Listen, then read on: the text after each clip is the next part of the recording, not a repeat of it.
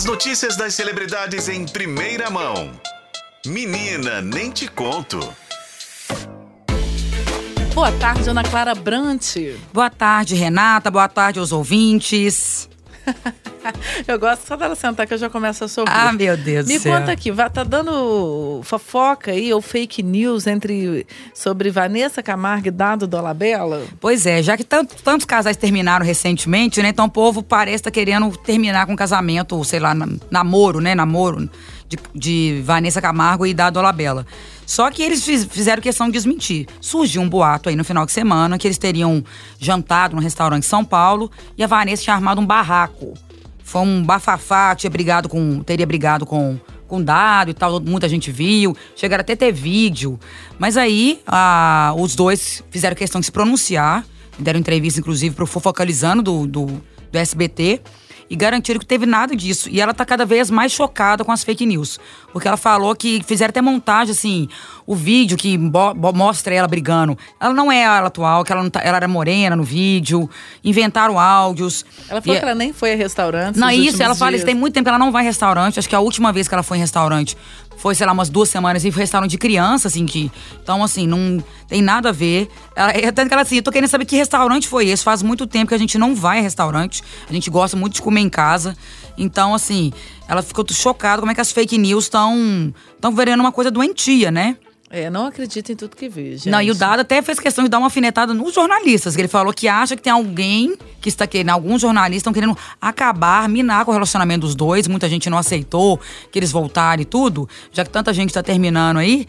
Ele falou assim: a única forma que eu consigo ver, porque eu não consigo entender, alguém tá estão pagando alguém para criar mentiras, porque ele garantiu que eles estão apaixonadíssimos e não tem nada disso. Eu também acho, viu? Eu acho que eles voltaram é. e realmente voltou para ficar. Em lua de mel. Agora, quem, quem separou e não se sabe se foi para ficar é Sandy e o Lucas, a segunda sensitiva. Pois é, porque aí falando em Vanessa, já, né, já logo lembra de, de Sandy, né, que terminou esse casamento aí que surpreendeu todo mundo, né, Lucas Lima.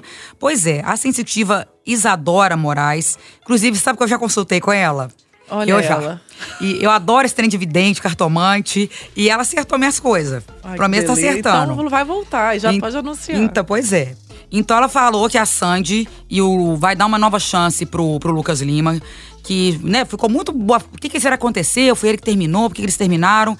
E ela falou que a Sandy vai dar uma nova chance. Que quando eles terminaram, os dois já estavam meio dando chance para outras pessoas. Estavam flertando com outras pessoas. É, isso aconteceu tanto com a Sandy quanto com o Lucas. Mas assim, ela vai viver uma fase de carência e, e, recaída. E que ela não se desvinculou, tanto que a gente vê, né? Toda hora um se declarando pro outro na rede social. Viajaram juntos com a turnê. Outro dia foi aniversário dele, ela se declarou. Foi sub, sub ele se declarou para ela porque ganhou um prêmio outro dia no, de, num musical que ele, que ele fez. Então, assim, ainda realmente não desvinculou. Mas segundo ela, a Sandy vai assumir outro relacionamento em 2024 mas assim, depois ou antes, ela vai ter uma recaída com eles vão acabar voltando, que é um amor para ficar. Vamos ah, ver, né? Vamos anotar, registra aí. E por fim, Gil do Vigor comenta sobre o salário da Raquel Sherazade. Raquel saiu da Fazenda, mas assim, continua né, dando mais audiências, mais notícias que a própria Fazenda. A Raquel deu uma entrevista aí falando que um dos motivos dela ter entrado na Fazenda, questão financeira, acaba que você tem visibilidade também, você ganha um cachê. E aí perguntaram para ela, né, questionaram que disse que ela ganhava na época do SBT 200 mil por mês, que era um salário altíssimo, ela era âncaro do SBT. Só que aí ela falou que, mesmo com esse, com esse salário, que ela nunca conseguiu ter casa própria né? Porque ela falou que o salário não era exatamente isso, tinha muito desconto, abatia, e que o foco dela era muito os filhos, né? Ela tem dois filhos, Clara e Gabriel, se não me engano, estão na fase de adolescência, 15, 17 anos, e que ela gastava muito com ela, e que ela não conseguiu ter a própria casa. O Gil do Vigor, na hora que viu essa declaração, achou muito estranho, né? O Gil, que é economista, consultor financeiro, falou que ele está precisando de aconselhamento financeiro, porque ele fala assim, com esse valor de 200 mil por mês, mesmo que tenha descontos, ela já está entre os 1% da população com os maiores salários do país. Portanto, parece que faltou a Raquel buscar aconselhamento. Falo para todos, é importante cuidar do dinheiro. Dinheiro na mão é vendaval. Então deu a entender que realmente ela não planejou, não comprou a casa porque não quis, porque gastou com outras coisas que não seriam tão importantes para ela como uma casa própria, né?